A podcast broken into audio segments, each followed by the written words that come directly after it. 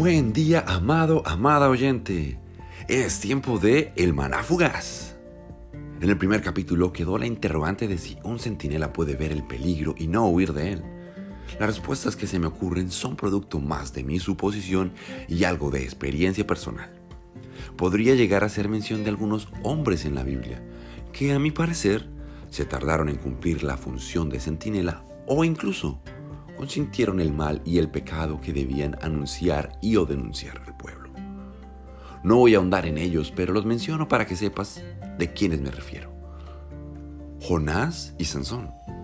Si crees que sería bueno estudiar sus vidas, puedes dejar las sugerencias y comentarios para así tenerlos en cuenta en futuros audios.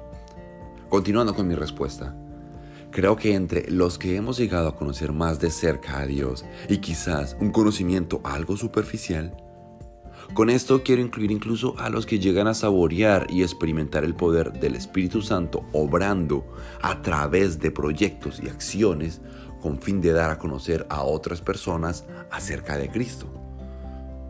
Creo se puede llegar a un punto donde pensamos que este camino es muy complejo y pesado, llegando a escoger lo atractivo, quizás más fácil y sencillo podría llegar a ser vivir en pecado, dejándonos llevar por las corrientes de este mundo, nuestra carne, los sobredeseos y toda tentación que Satanás ponga en la mesa.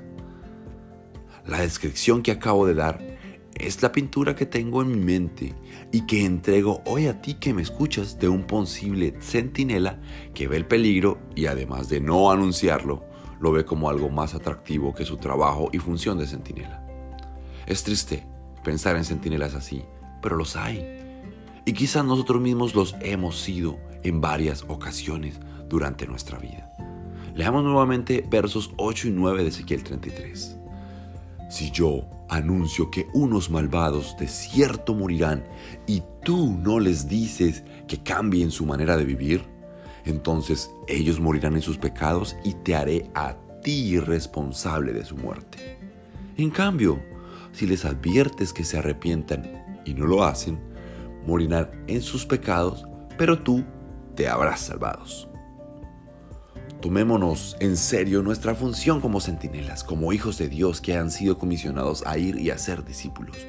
Eso es tema para muchos otros audios, pero creo que un buen centinela va camino a convertirse en un hijo discipulador, cuya tarea es entregar el mensaje liberador del reino de Cristo, nuestro Salvador.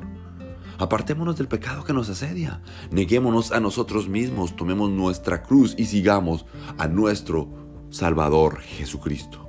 Oro Señor y Dios Altísimo, toma control de mi ser y dirígeme para que pueda ser más como tú. Ayúdame para cumplir la tarea de centinela que me has entregado. Ponga en tus manos a cada oyente. Tú conoces sus luchas y argumentos que impiden o retrasan su tarea de dar la señal de alarma a quienes están en peligro de la muerte eterna, producto del pecado. Llévanos a abrir nuestras bocas y anunciar lo que tú nos has llamado a anunciar. En nombre de tu Hijo amado he orado. Amén. Como centinelas tenemos un mensaje que dar. ¿Cuál crees que es ese mensaje? Te invito a que busques la respuesta en versos 10 al 20 de Ezequiel 33. En voz de Edwin Gómez, este fue El Malafugaz. Que tengas un excelente día.